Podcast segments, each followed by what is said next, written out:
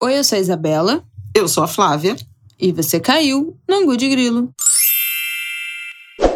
Oi, gente. Boa terça-feira pra vocês. Como vocês estão? Boa tarde, bom dia. Como você está, Flavel? Tô bem, tô caminhando. E? Toda semana um desânimo diferente. Vamos melhorar esse astral. Não, Como não é tô que com é? baixo astral, Xuxa não. contra o baixo astral. Eu tô cansada, fui mexer em trocar armário de casa, me arrependi amargamente.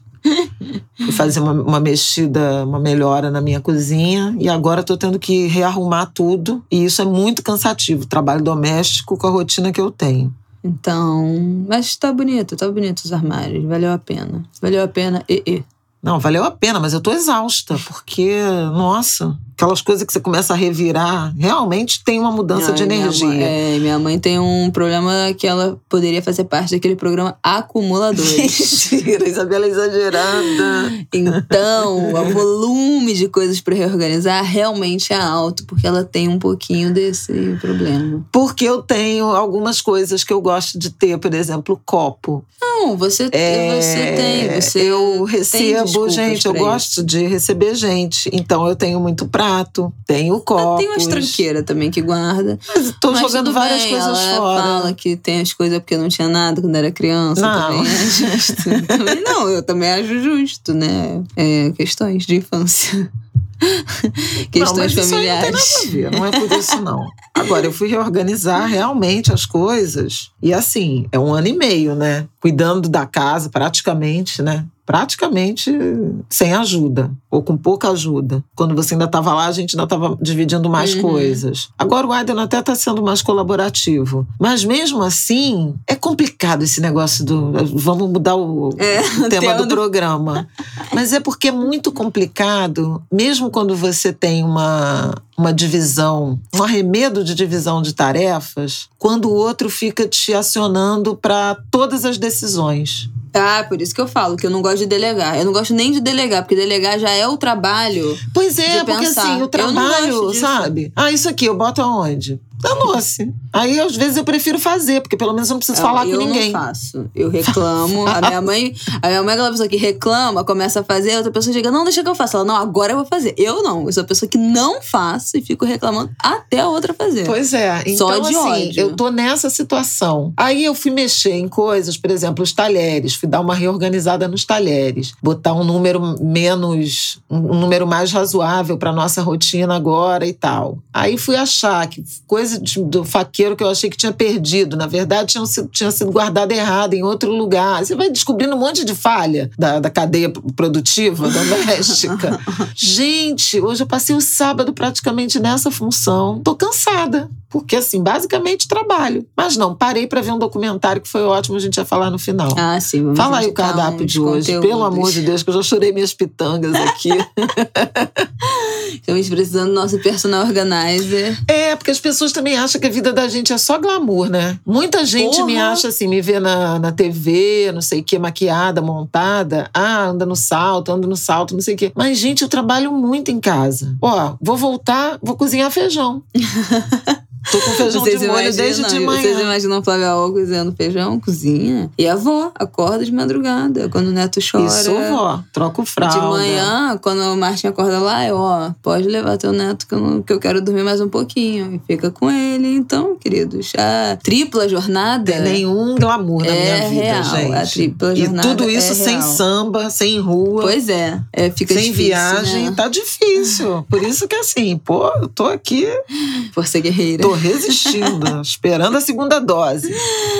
Bom, gente, hoje a gente vai, nesse episódio, a gente não vai falar de tarefas domésticas. A gente vai É, falar... a pauta não é. Não é isso, tá? Queria dizer.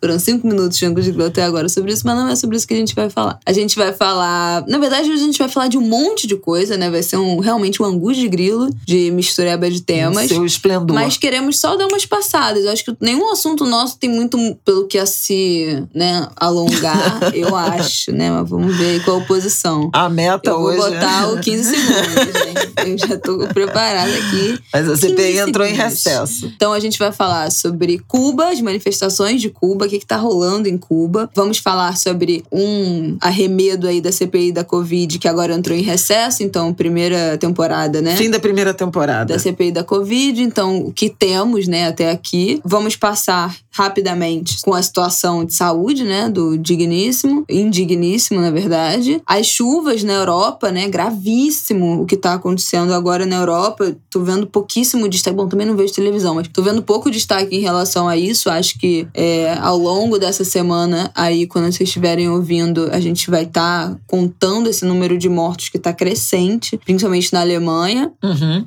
E vamos dar indicação de coisas que a gente assistiu nos serviços de streaming. Extra, extra. Não vou citar, porque não tá patrocinando esse episódio, cara. nos últimos tempos, que acho que vale também. Bom, vamos começar por Cuba. Vamos, pode começar. Essa semana, gente, não sei se vocês viram que foi um babado. É, na verdade, foi a semana ah, passada, é, semana né? passada, que a gente tá gravando aqui no sábado de noite. Quase madrugada de domingo, pessoal. Na semana passada, aconteceram algumas manifestações, algumas, em 40 cidades, né? 40 focos de manifestação em Cuba, de pessoas, principalmente jovens, contra o governo, contra o regime cubano. É uma coisa inédita, né? Eu acho que na, nas. É, nessa escala, É, é, de fato. desse tamanho, né? De fato, o regime cubano tem muita repressão, né? É. Vamos aí admitir. E é muito raro você ver esse tipo de, de manifestação de rua, muito coordenada. É uma convocação por rede social. Pois é, e aí já. Essa insatisfação que eclodiu. Eu, eu já fui a Cuba duas vezes. E. Peraí, deixa eu, apre- deixa eu apresentar o problema. Tu fala assim. Não, o é porque eu sei que você vai panorama. apresentar o problema falando da juventude. E sempre, nas duas vezes em que eu fui, era muito visível uma crescente insatisfação da juventude em relação a condições de vida e de, de liberdade. Tem choques geracionais importantes entre os mais velhos que viveram ou que cresceram a partir do regime pós-revolução, com acesso à educação e à saúde, esses direitos fundamentais, e uma juventude que, tendo recebido isso, deseja mais. É até interessante, é o sonhar-se, né? Sonhar mais. Era só essa intervenção que eu gostaria de fazer, dona Isabela. Pode continuar com a sua introdução? Não, então, aí é o que, quais são os motivos, né? Tem dois pontos, eu acho que são os principais, você pode até aprofundar.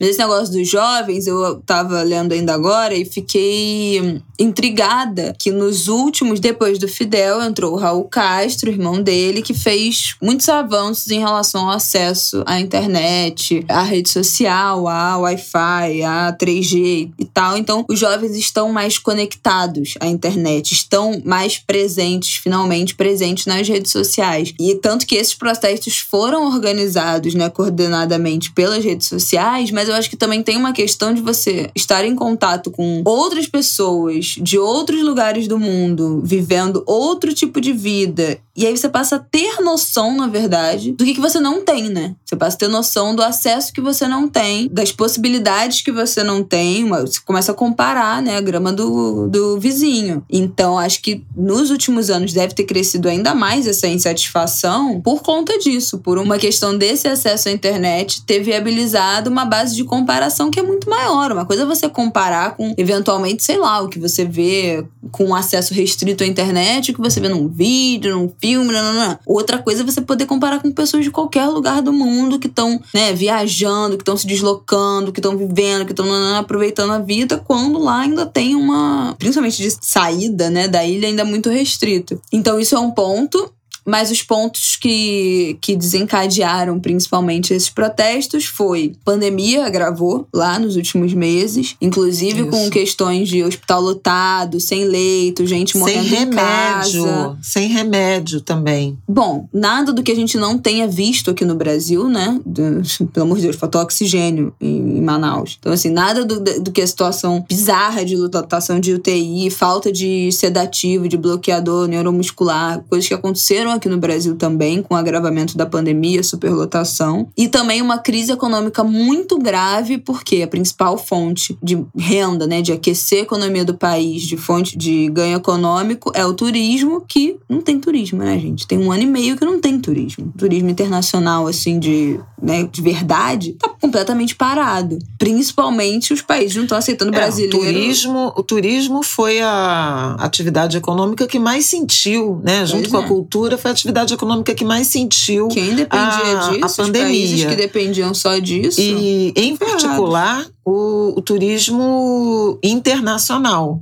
que é o que efetivamente sustenta né, uhum. a, a, economia de Cuba, seja por divisas né, que entram, moeda estrangeira, e lá tem duas economias. Uma economia em pesos e uma economia na, na moeda conversível. E muita gente trabalha com turismo, inclusive de profissões de, de, alta formação, engenheiros, médicos, profissões de nível superior, e muitos trabalham como motorista, como guia, trabalham em hotel justamente para ter acesso à moeda estrangeira e ter melhores condições de vida. É um país muito interessante. É muito interessante, como é o mínimo que dá para falar como eu disse, eu fui duas vezes, uma vez a trabalho e em 2017 de férias. Uma vez a trabalho em 96, né? 90... Acho que foi 1996. 97. 96 eu já tinha nascido, acho que foi 97. Foi nos anos 90. E fui com uma missão de empresários brasileiros. E foi exatamente um momento em que estava começando uma coisa de atração de investimentos. Foram empresários brasileiros, inclusive a Souza Cruz, brasileira, que quer dizer, é British American Tobacco, mas era a empresa no Brasil que tinha investimentos, comprou uma fábrica de fumo em Cuba. E foi uma delegação de empresários do Rio. Foi muito forte. Mas a segunda vez que foi essa, em 2017, que eu fui de férias com Aidan,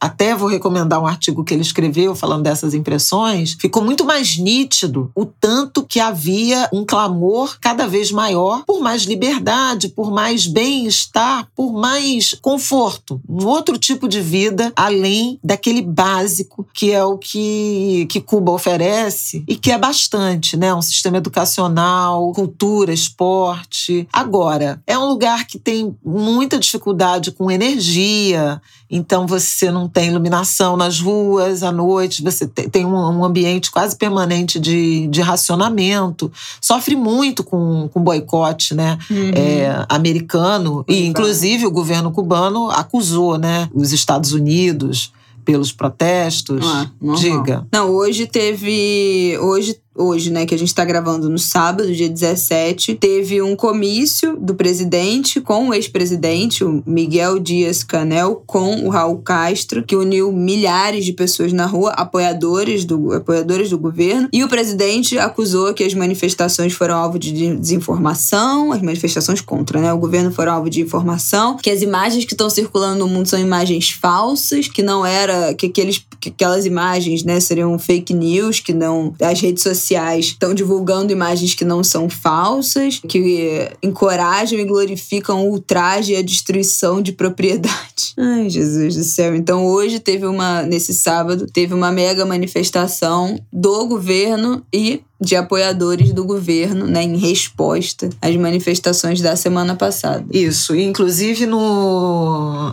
nas manifestações, né, durante as manifestações do domingo 11 de julho, o presidente é, cubano, né, sucessor do, do Raul Castro, ele fez um pronunciamento na TV convocando os revolucionários, os, os defensores do governo, de ir para as ruas, fazer um enfrentamento. Isso foi muito mal recebido por conta dessa mensagem até de violência que estava estava implícita nessa convocação. Quando, na verdade, há um direito legítimo à manifestação e há melhores condições de vida. Cuba está sofrendo com a pandemia, a escassez de comida, a escassez de, de remédio e há, historicamente, escassez, falta de liberdade, liberdade política e também de circulação. De um jeito que eu acho que é muito. são valores bem classe média, né? Todas as vezes que eu fui a Cuba, as pessoas falam: ah, mas não tem liberdade, não pode sair do país. Ora, quem pode sair do país? É, pois né? é. assim, no, no, no Brasil, se você pensar, quem é que pode sair do país? Quer dizer, tudo bem, você não tem limitação formal, mas tem limitação dimensões econômico-financeiras intransponíveis. Tem muita gente no Brasil que não saiu nem do próprio estado, eventualmente nem da própria, própria cidade, cidade, né?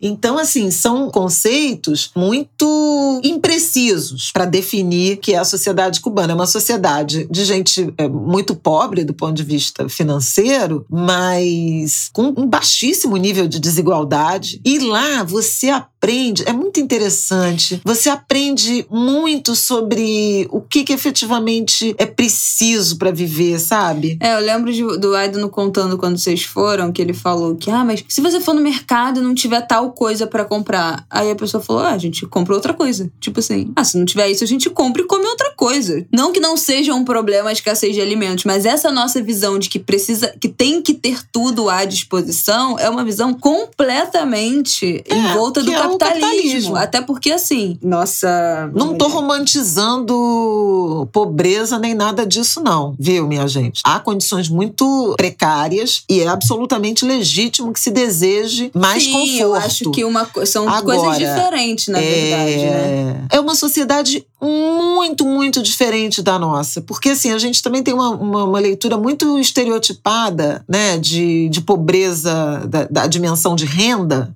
né? Uhum. Isso é interessante, porque você pensa na pobreza só como não ter dinheiro, não poder comprar coisas, ter coisas, ter um sistema de saúde, ter um, um sistema educacional, inclusão social pelo esporte. Tudo bem que também tem um, uma dimensão da propaganda, né, do regime, mas assim, um sistema de saúde, de atenção básica, saúde, que existia. Tem muitos exemplos, tem muita coisa importante, interessante que Cuba conseguiu produzir. E é verdade que o boicote americano, ao longo desses anos todos, desde 1960, ele tirou algumas possibilidades, principalmente depois que a União Soviética chegou ao fim, a Cuba perdeu muito dinheiro, ficou muito dependente depois da Venezuela, mas a Venezuela também mergulhou numa crise horrorosa, então vive realmente um momento de crise aguda, né? Teve uma crise da queda do muro, porque era financiada fortemente pelo regime soviético, se aprumou depois com Hugo Chávez, né, com o chavismo na Venezuela, e agora vive esse momento muito difícil,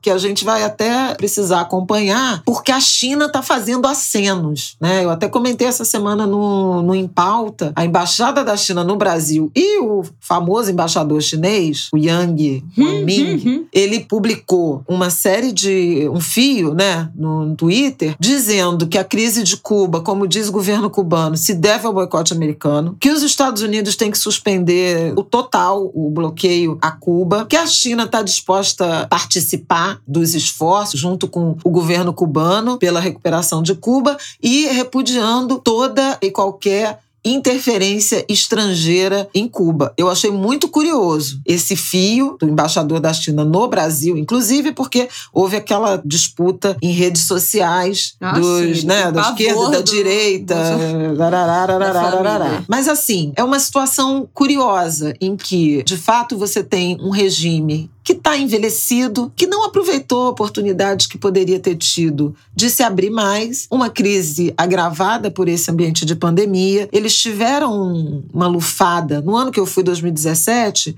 em janeiro de 2017, foi um pouquinho antes do Trump assumir. Era um momento de muita efervescência, de muita animação, porque o Obama tinha feito aceno de algumas liberações, de é, turista americano chegando. A gente voltou, eu acho que a gente voltou dia 17 de janeiro, se não me falha a memória, 20 de janeiro, que é a posse lá. O Trump assumiu e no final, na virada de janeiro para fevereiro, ele reviu tudo. Fechou tudo de novo, porque é um regime de de extrema-direita. A partir daí as coisas pioraram. E agora a gente vê essa mobilização. Eu não sei o que mais você quer falar, de. Não, eu queria fazer só voltar rapidamente no negócio que você falou, dessa noção do o que, é ter pouco dinheiro em, uma, em um tipo de sociedade e em outra. Porque eu acho que é isso que você falou, né? Você ter pouco dinheiro, mas ter acesso à saúde universal, à educação gratuita e tal, tem muito do que a gente tem a necessidade de ter dinheiro né, na nossa sociedade. No Brasil, Ou enfim, no capitalismo de modo geral, você ter dinheiro é você ter acesso, né? Então você quer ter dinheiro para você pagar um plano de saúde, você quer ter dinheiro para você pagar uma escola particular para os seus filhos, para ter um acesso melhor à, à educação, porque a escola pública é sucateada, a escola ou nem tem, né, em alguns lugares é. do mundo capitalista nem tem escola pública, né? Nem tem saúde pública. Aqui no Brasil ainda tem, mas nos Estados Unidos, por exemplo, é, enfim, nós já sabemos. Então, acho que também esse valor do dinheiro, né, o, a importância de ter mais dinheiro é para você ter mais acesso. Se o, acesso básico é garantido, o que, que você gasta o seu dinheiro? Sim, eu acho que a maior questão é de ter pouco dinheiro é desigualdade. Se todo mundo tem pouco dinheiro, você não tem. É, né? você não tem essa. É, não essa, essa, essa, percepção essa... de não viver numa sociedade tão desigual, ela é muito impressionante. Eu acho que essa é a diferença. Agora, os é pobres parecem muito mais pobres porque tem gente que é bilionária, e os bilionários parecem muito mais ricos porque tem gente que é que é miserável. Então, assim, a desigualdade que cria esse, essa lacuna imensa, né? Se for todo mundo. E, em alguma medida, muitos desejos. Agora, Exatamente. o que os cubanos estão desejando não é muito. Eu também acho Entende? que não é muito, é isso. É uma vacina, outra porta é, de é, oportunidade. E é um também. pouco vacina no braço, comida no prato, é, né? Tamo junto. É, e, e, e, também é, liberdade nesse sentido que a juventude está clamando. A economia de Cuba não é diversificada como, por exemplo, uma economia brasileira, né? Embora a gente viva uma crise terrível, né? De desemprego, enfim, tudo que a gente sabe daqui do Brasil. Mas assim, muitos jovens têm um ofício e não conseguem exercer esse ofício porque a remuneração é esdrúxula, entendeu? Ridícula. Então tem que ir para a indústria do turismo. Não tem essa, essa liberdade, a oferta né, de serviços. Por exemplo, internet que você está falando. Internet já integra uma cesta de serviços e bens e acesso relacionadas à superação de pobreza multidimensional. Uma das dimensões de pobreza afora nível de renda, quantidade de dinheiro que se ganha, é, por exemplo, acesso à internet, uhum. além de condições de habitação, acesso a saneamento, dimensões como longevidade, escolaridade, etc. Então, é óbvio que tem esse choque. Aí tem um choque de gerações, que é uma geração que são gerações mais velhas,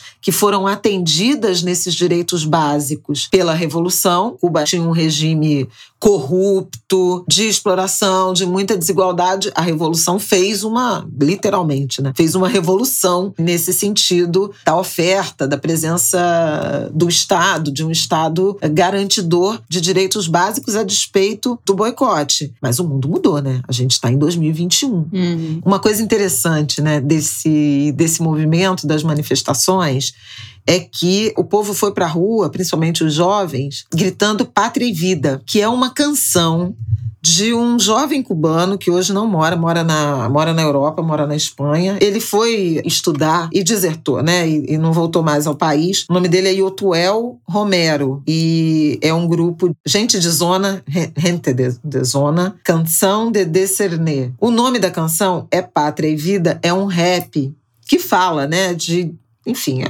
é um, uma letra revolucionária que tem esse lema que as pessoas levaram para a rua, e ele se opõe ao lema que Fidel Castro apresentou nos anos 60, 1960, pátria ou morte. Então, é exatamente o enfrentamento, a crítica e o clamor da juventude. Não é mais um grito de pátria ou morte, é pátria e vida. Então, veja que reforça esse anseio de não abrir mão do que se tem, mas de se ter mais. Porque o que se tem é uma condição de vida muito precária e, em particular, nesse momento de crise de pandemia e de crise econômica, de agravamento de crise econômica. É muito interessante acompanhar o que acontece em Cuba, mas acompanhar despido de certas crenças ou visões estereotipadas uhum. em relação a um regime ou outro. Sobretudo, nas duas vezes que eu fui, sempre me fez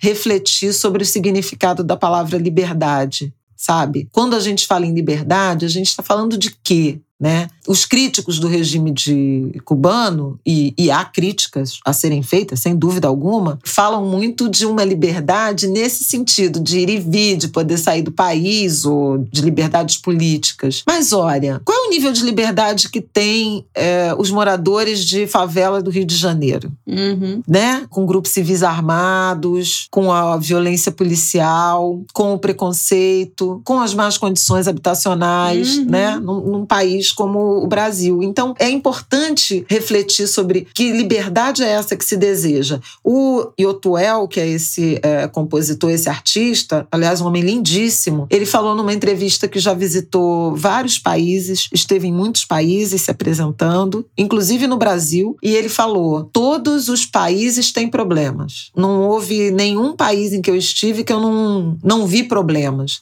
Não há perfeição em nenhum deles Uhum. nem, obviamente, em Cuba. Mas o meu país nos tirou e precisa resgatar a capacidade de sonhar. Ele usou esse termo. Em outros países é possível sonhar. Uhum.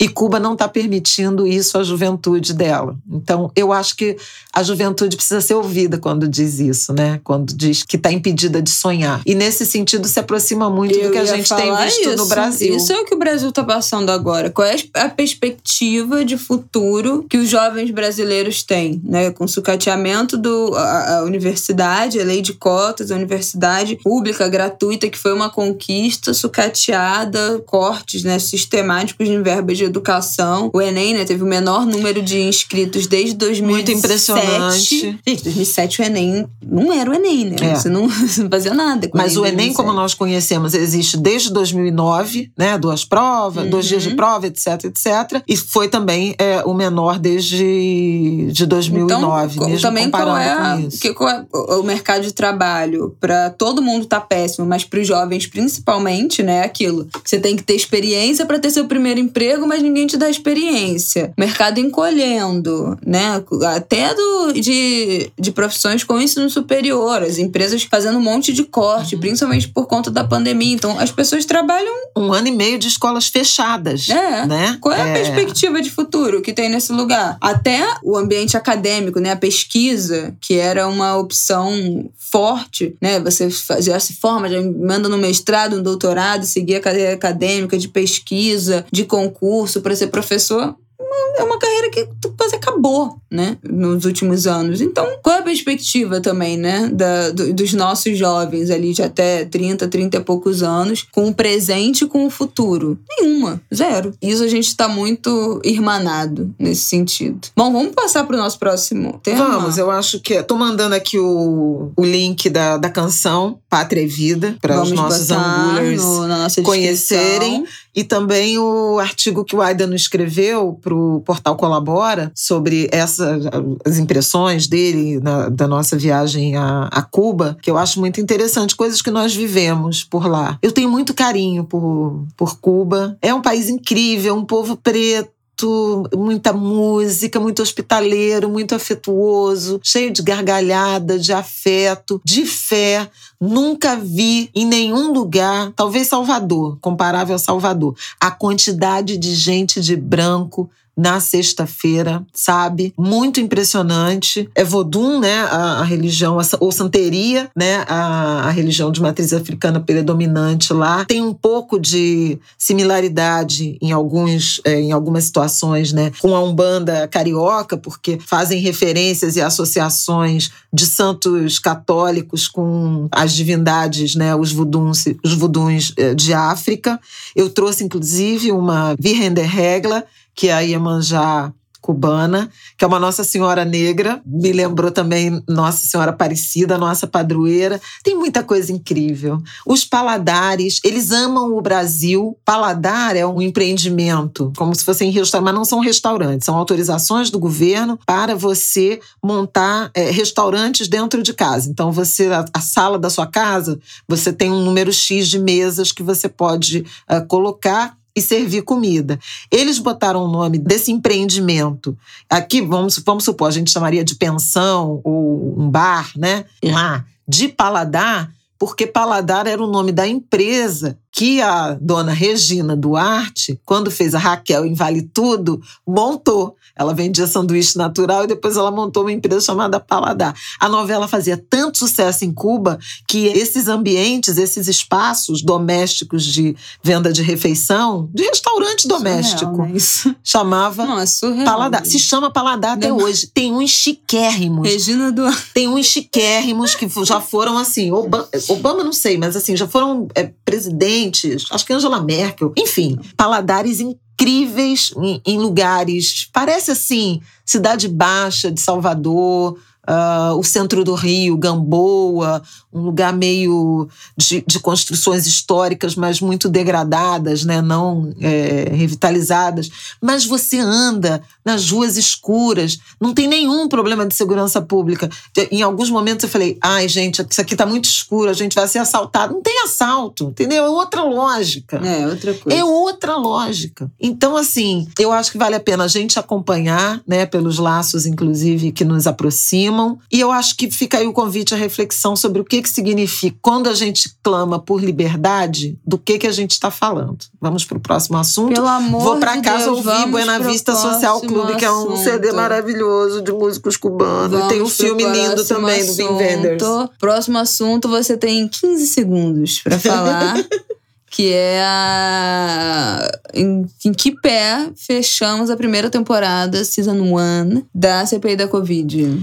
Isso eu vou falar bem rápido, vou fazer que nem Eita. comentário no, em pauta. É, três minutos. Vou É, te dar três minutos e exatamente. meio. Vamos lá. Três minutos e meio. Vamos ver. O saldo, a CPI terminou, terminou, né? Os primeiros 90 dias. Agora o, o Congresso entra em recesso. Os senadores prometem que vão continuar trabalhando, mas não vai ter aquelas audiências, aquelas sessões de depoimento que estavam ocupando os nossos dias, as nossas tardes, mas vão se debruçar na documentação, na papelada. E segundo o presidente da CPI, o senador Omar Aziz, tem quase dois terabytes de, de documento, de arquivos, de vídeos, de imagem, de tudo que eles receberam. Isso é equivalente a 32 smartphones de 64 Giga. giga. giga. É a quantidade de informação que, que tem para ser processada. As sessões voltam em agosto, 3 de agosto, mas fazendo um resumo aqui rápido do que, que a CPI já consolidou, e aí, assim, consolidou que, obviamente,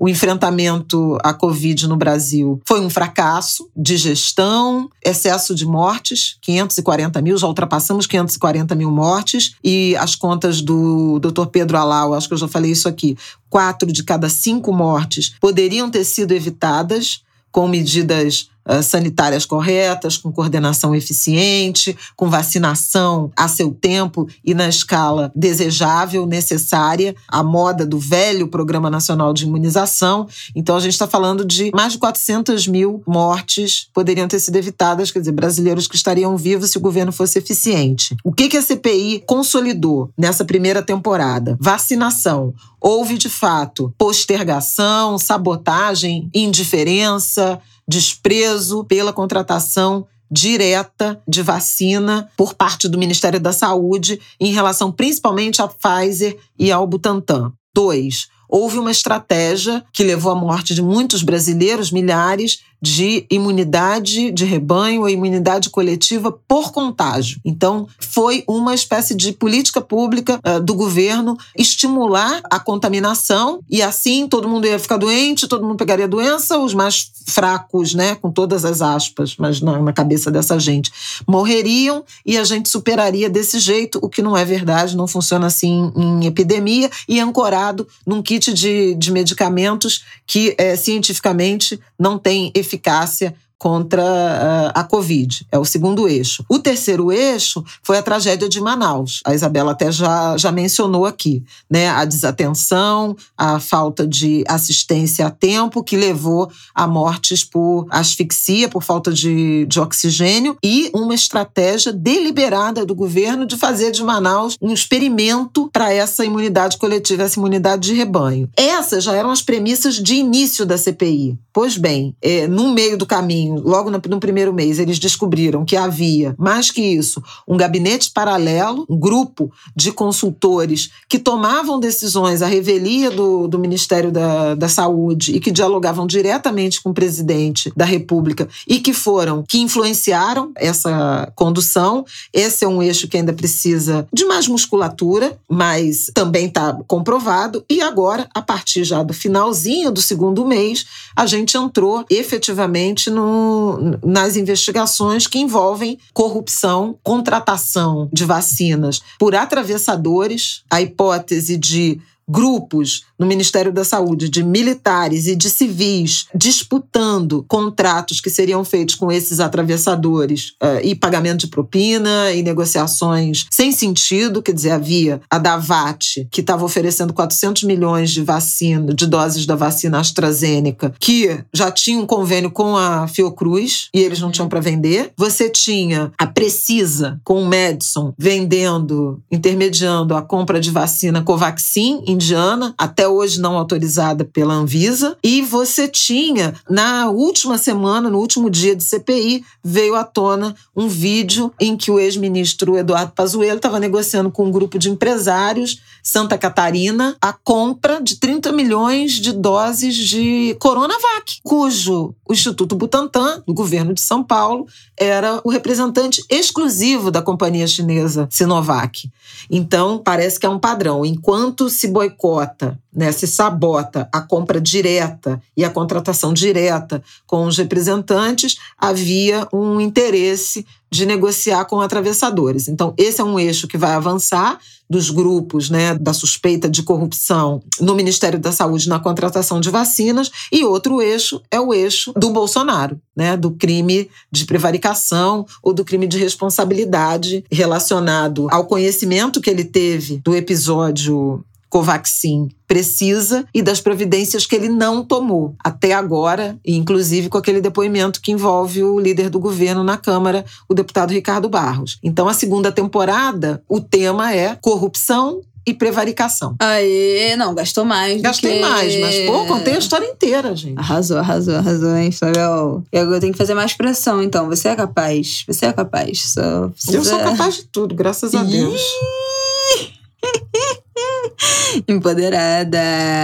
Bom, é isso, Brasil. Eu não tenho nada a dizer sobre essa CPI, porque, como vocês sabem, a CPI acontece no horário em que eu estou na minha maternidade em tempo integral e eu não ligo televisão, porque aqui é zero telas. Então eu não consigo acompanhar a CPI porque eu tenho um filho que não assiste televisão. Então eu acabo me informando apenas à noite, juntamente com vocês aqui no Ângulo de Grilo, tá, queridos? Bom, queria falar, passar rapidamente aqui nas chuvas, né? Não sei se vocês estão sabendo, a essa altura eu imagino que já. Nessa semana passada aconteceram chuvas torrenciais de mais de 100 milímetros em 24 horas em várias regiões da Europa, principalmente na Alemanha, Polônia, alguns lugares da França também. A gente alagou tudo, alagou rigorosamente tudo. Na Alemanha já tem 140 pessoas, já, na, em toda a Europa já tem 170 pessoas mortas. Na Alemanha, 140, 143 pessoas já mortos já confirmados e mais de 1.300 desaparecidos na Alemanha, só na Alemanha. A situação é de calamidade, as fotos são surreais, se vocês virem. O solo de várias cidades cederam, assim. O solo cedeu e criou uma cratera que transformou num rio no meio da cidade. Teve uma cidade muito afetada perto de Colônia, uma cidade vizinha de Colônia no estado da Renânia do Norte, Versalha. Cada estado tem um nome muito esquisito lá. Tem uma barragem que já rompeu, tem várias barragens de água com risco de rompimento, e isso é uma questão que aumentou muito né, o volume de água em muito pouco tempo. As barragens não estão segurança, já tiveram algumas cidades, em Bonn, por exemplo, uma cidade alemã, já teve que evacuar porque uma barragem estava com risco de, de rompimento. Estão culpando as mudanças climáticas né? É, que o deixaram... presidente falou disso, que é, eles estão sofrendo as consequências das mudanças climáticas. Essa foi uma declaração muito importante. Angela Merkel estava nos Estados Unidos e voltou correndo a última viagem né, que ela faz aos Estados Unidos, voltou às pressas em razão dessa tragédia, e é uma coisa inimaginável, porque inclusive, assim, pô, o nível de urbanização e algumas casas, prédios muito bem construídos que foram destruídos. Tem casos de gente que se afogou, né? Morreu afogado no, no, no, no porão eh, de casa, água subindo primeiro, segundo andar, gente se abrigando no telhado. Eu li sobre um casal brasileiro, inclusive, que foi pro telhado com a filha pequena e uma coisa assim muito rápida, a, a água subiu. A gente no Brasil sabe bem o que é isso, uhum. né? O uhum. Brasil vive é, uma... é, recorrentes tragédias, desastres naturais provocados por enchente, né? É, agora, realmente, a gente vê Bélgica, Alemanha e Holanda né, numa situação, e especialmente a Alemanha, numa situação tão dramática, né, em decorrência de, de chuvas, é realmente para parar e pensar no que, que a gente está fazendo com esse planeta. Olha aqui que interessante, quer dizer, interessante, só interessante, né, triste, mas, né, a gente pensar. A Europa, em 2002, criou um sistema chamado European Flood Awareness System, que é um sistema de alerta, né, de, de inundação da Europa Europa, que foi um programa criado para providenciar é, alertas é, precoce de enchentes potencialmente perigosas, de um potencial de desastre. Esse sistema foi criado em 2002, depois de uma enchente muito com muitos mortos na Europa. E aí tem uma professora, Hannah Cloak, uma hidrologista, que fala que esses alertas deveriam ter funcionado, mas que em vários lugares ele não chegou até as pessoas. Os alertas não chegaram às pessoas e eles não sabem exatamente o que, que aconteceu. Ela falou: é inaceitável que esse número de mortos de enchente esteja acontecendo em 2021, com a gente que já tem um sistema que foi criado para evitar isso há 20 anos atrás, mas que esse sistema acaba sendo fragmentado porque envolve autoridades de diferentes países, né, diferentes estados, que têm várias respostas diferentes. Uma, um porta-voz da Alemanha falou que o serviço de clima né, do, do, da Alemanha soltou vários alertas sobre uma tempestade muito forte, uma chuva muito forte que viria, mas parte é responsabilidade de outras autoridades determinar qual é o grau de risco para enchentes e determinar ações de evacuação de pessoas das cidades, das beiras dos rios e tal. Sabemos muito bem o que, que é isso, né? O fato de você ter um alerta de chuva não significa que as autoridades responsáveis vão se antecipar, vão se organizar. O fato de você ter um sistema né, de um continente que inclua vários países, que é feito para criar esses alertas, distribuir esses alertas por conta de uma grande enchente que aconteceu 20 anos atrás, o sistema estava lá operando, mas a informação não chegou nas pessoas. E aí, né? Como é que faz? A Europa se deparando com uma situação dessa que a gente está tão acostumado, né? Infelizmente por aqui, mas já vivemos tragédias parecidas no Brasil mais de uma vez, mas agora vendo que esses sistemas que foram criados por lá também falharam. Então, então, é o que a gente fala. Tem uma questão climática que é resultado da ação humana, mas tem o erro também humano, né? O erro da, de gestão. Uhum. Então, teve de uma administração chuva. pública, de política pública. Ia ter uma chuva, tem um alerta de chuva. O que que se fez em relação a isso? Não é só, tipo, ah, a chuva caiu e a gente não pôde fazer nada porque é uma fatalidade da natureza. Não, não é uma fatalidade da natureza. Por que, que não evacuaram as pessoas? Algum Cadê os falhou. alertas? Uhum. Por que, que não, não abrigaram Qual é pessoas? estrutura, né? De para onde, pra onde se vai, né? É, então, é, onde buscar abrigo, quais são os lugares seguros. É isso que está sendo dito. Tinha um sistema europeu de alerta dessas grandes tempestades com risco de enchentes né, perigosas. E, o, e a agência climática da Alemanha soltou um monte de alerta. Quem não fez? O que, que, que falhou né, nessa, nessa comunicação? Quem é que não trabalhou direito? Quem é que não atuou, geriu direito essa evacuação, esses recursos, esses abrigos para terem 1.300 pessoas desaparecidas e mais de 140 mortos e cidades destruídas, né? Destruídas, destruídas. Destruídas. Não é tipo só assim, ah, uma ponte que caiu, a casa que foi levada. aquelas crateras imensas no, no meio do nada. Um campo assim virou uma cratera. Tem uma, é, tem uma plantação um que, de, que. Uma coisa que absurda. Foi tragada. Uma coisa absurda. As imagens são surreais, assim. Então, é, essa próxima semana, quando vocês estiverem vendo isso, vai ser uma semana basicamente de contar corpos, né? Nessa. em vários pontos da Europa. E não sei como é que tá a previsão né, de, das tempestades, se essa chuva continua, se parou. Até o momento, eu acho que nos, no, nas últimas 24, 48 horas, eu acho que parou de chover. Olha, Mas... já passa de 170 o número de mortos. É, na Europa, né? 170, acho que 143 na Alemanha. Na Europa. Então é isso, eu acho que isso é uma coisa pra gente ficar alerta, eu acho que isso acende mais uma luzinha, porque a gente tá acostumado a ver outros tipos de desastre climático. A gente tá muito acostumado de ver essas grandes enchentes no Brasil. A gente ficou acostumado a ver, infelizmente, as queimadas da Amazônia, as queimadas do Pantanal, mas aí que são intencionais, né? Não é,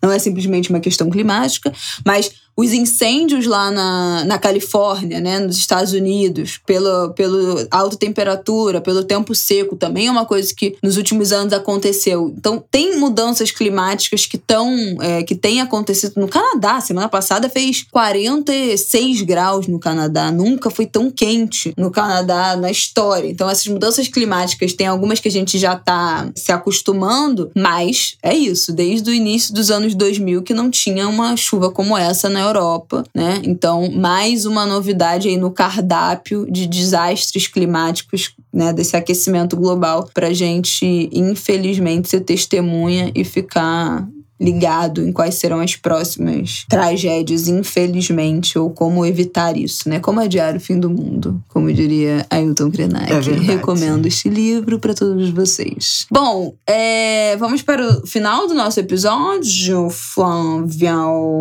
Eu queria comentar, gente, eu vi o, o que eu queria comentar de indicação de coisas que eu assisti, né? Assisti nessa semana passada o documentário da Elise Matsunaga. Gente, como eu comentei no Twitter, com todo respeito, matar até vai, mas esquartejar já é um pouco demais. Matar até vai, até vai é, é demais também já para mim. Gente, o bagulho é sinistro. O que, que eu tenho a dizer sobre isso? Várias coisas, na verdade, mas eu vou ser sucinta porque a gente já tá muito longo esse episódio. Eu não lembro muito, eu lembro do caso, mas eu não lembro dos desdobramentos, né? Eu, isso tem quase 10 anos, então eu era adolescente. Não é, eu acho que eu não me importava tanto com a notícia. Eu lembro do caso, lembro da história, mas eu não lembro de todo esse acompanhamento acompanhamento das investigações, esses desenrolares todos. Mas eu acho que o documentário tem o seu papel de apontar o machismo, né, dessa investigação, o fato da Elisa ter o tempo todo sido colocada como ah, prostituta, garota de programa, não sei o quê, sendo que isso para a história, eu acho que é uma das coisas menos relevantes, né? O fato dela,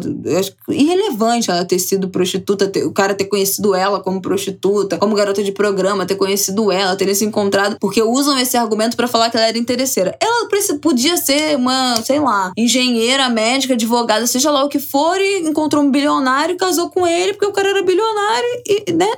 Ser garota de programa não faz dela interesseira. Não era, não era essa a questão. Então, acho que o documentário é feliz em mostrar essa, esse machismo, né? No julgamento, principalmente da imprensa, da mídia, dos veículos de imprensa, dos jornalistas que caíram em cima dela com essa questão dela ser garota de programa. Acho que tem. É, ela fala. Parece que o documentário foi uma proposta da. principalmente dos advogados dela, né? Com essa ideia de melhorar a imagem dela ou deixar o material dito por ela para filha. Acho assim, meio sensível, porque ela descreve o crime, né? Então, eu não sei como é que eu me sentiria como filha vendo uma, uma coisa daquela, né? O negócio tem umas descrições bem gráficas do que foi aquela morte, aquele esquartejamento, né? Uma, é um bagulho bem pesado. Mas também tem uma parte que humaniza ela. Fala da infância, o que, que ela sofreu na infância infância, né, com, com família, em relação ao abuso, em relação que ela tinha com a família. Fala também como o Marcos era como marido, né, que traía ela, que enganava ela. Diz ela que agredia ela verbalmente, chegou no dia da, da, da, né, da morte, da discussão que desencadeou a morte, a dar um tapa no rosto dela. Então também é, é, relata esse outro lado de um relacionamento que seria muito abusivo, muito tóxico da parte dele. Então humaniza ela também como uma mulher que foi vítima de, de violências e abusos jovem, né? E também dentro dessa relação. Ah, Justifica então ela ter matado o cara? Claro que não. Justifica ela ter esquartejado o cara? Muito menos. Mas tem um outro lado, né, que não é só ela vilã, só ela psicopata, sociopata, sei lá, enfim. Mas é, dá uma humanizada nessa figura de que ela é uma mulher que também não teve uma, uma vida, uma infância, uma adolescência fácil, também não tinha, aparentemente, um casamento tranquilo, uma relação saudável. Então dá uma humanizada. Mas assim, é, é, é era um casal bizarro, uma coisa de uma fascinação por arma, por caça. Era um casal bizarro, assim, para mim mim, uma coisa muito esdrúxula, sei lá, eles dois juntos tinham uma fascinação, iam pro Mato Grosso, sei lá, caçar, caçar porco do mato, caçar viado, e aí matava, e aí eles mesmos, né, tiravam a pele, a carne, não sei o que, cozinhavam e comiam os, os, bichos que caçavam, pelo menos comia, né? Mas é, eles que preparavam o bicho, empalhavam o bicho, então tinha as cabeças do bicho que eles caçavam empalhado dentro de casa, né? E tinha um arsenal de arma em casa. Tinham 33 armas, tinha. E, e aí tem umas coisas só. Que o documentário humaniza ela, mas também coloca ela numas posições falando umas coisas sórdidas. Que era isso. Não, eu gostava muito da minha pistola, eu também gostava muito de uma submetralhadora. Sabe? Tem umas.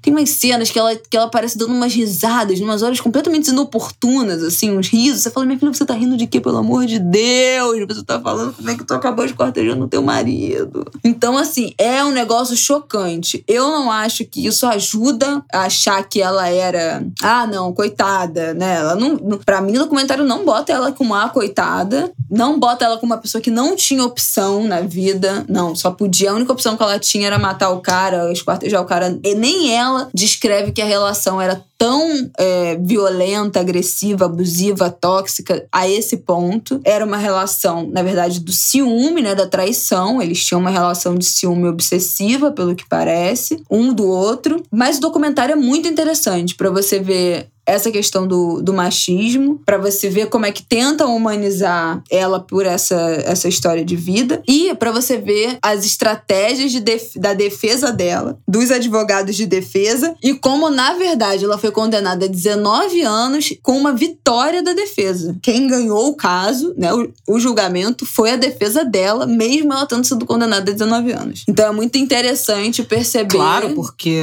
a época o, a pena máxima é 30 30 e ela teve várias qualificações. Né? Exatamente. Foi acusada torpe, com três qualificações, mas conseguiram derrubar duas, que era motivo torpe, sem chance mês de cruel defesa, e sem ah, chance de defesa. E conseguiram cair com duas e ela e só. E ainda teve a ocultação, ocultação, ocultação de cadáver. Mas a né? ocultação, né? eles falam, a ocultação é o de menos, né? Já, já tá morto mesmo. Então, assim, é uma coisa horrível. Mas a defesa foi a ganhadora do, do julgamento e é interessante acompanhar isso, porque você fala, gente, essa mulher aí não tem a menor chance de defesa, mas como é que eles vão conseguindo desqualificar esses argumentos da acusação. Então, acho que vale a pena. São quatro episódios, é um, de 50 minutos cada um, é rapidinho de ver, você fica, tipo, ver um atrás do outro. E acho que vale aí para essas reflexões. E você fala dos trigêmeos, que eu quero saber, pois que tá é. todo mundo falando. Três estranhos idênticos. Na verdade, é um documentário de 2018, mas acho que chegou agora, recentemente, na Netflix, americano. E eu nunca senti, ou não me lembro da última vez que senti tantas emoções agudas por motivos diferentes numa mesma obra, principalmente documentário. Porque o documentário normalmente é linear, né? Uhum. E esse documentário, ele tem três momentos, né? Um momento de, de uma emoção incrível, que é o encontro dos trigêmeos. Não, conta a história. Que você já a acha sinopse. absolutamente. A sinopse são é, três gêmeos idênticos que foram separados ao, ao nascer e adotados. E um não por- sabe do outro. Um não sabe do outro. E eles se encontram numa absoluta coincidência. Um entra na, na universidade, chega na universidade e todo mundo começa a cumprimentá-lo. Ele acha aquilo super esquisito, porque ele nunca teve ali, não, não lembrava de, de ser tão bem recebido em lugar nenhum. Surreal. E aí aparece um, o melhor ami, um melhor amigo do irmão gêmeo que ele não sabia que tinha, entra no, no alojamento da universidade, olha pra ele e fala assim: Você foi adotado? Ele, ah, fui. Que dia você nasceu? 12 de junho de 1961. Você tem um irmão gêmeo. O cara conta para ele assim, no primeiro dia dele de faculdade.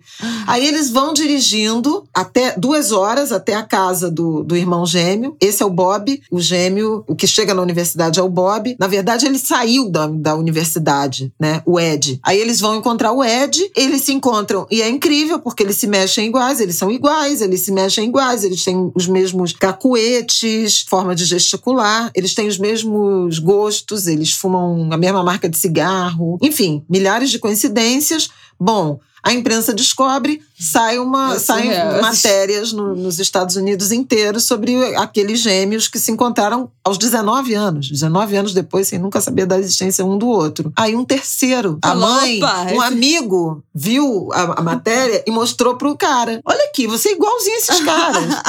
e eles achavam mais impressionante as mãos, porque tinham os dois abraçados assim, e uma amiga até fala: Olha a mão dele, é a, a mão igual do David, porque eles têm uma, umas mãos muito característica, uma mão gordinha, como se estivesse de luva. Todos três têm uma mão, os dedinhos inchados. Bom, ele liga e descobre que era um trigêmeo. As três famílias adotaram numa mesma agência de adoção. As famílias ficam perplexas, indignadas, porque nunca tiveram a possibilidade de ter adotado os três, ou enfim, nem sabiam que os, que os meninos tinham irmãos gêmeos. Eles alegaram que era muito difícil que as pessoas, famílias aceitassem adotar irmãos, né, gêmeos e tal, e disseram que foi isso. Aí eles vão vivendo. No meio tem um drama, aí esse choro é o choro de emoção. Aí no meio tem um choro de tristeza, tá, né? Não de, dá spoiler. Não vou dar spoiler, tem um choro de tristeza. E no fim tem um choro de indignação, porque o final, o terço final, é absolutamente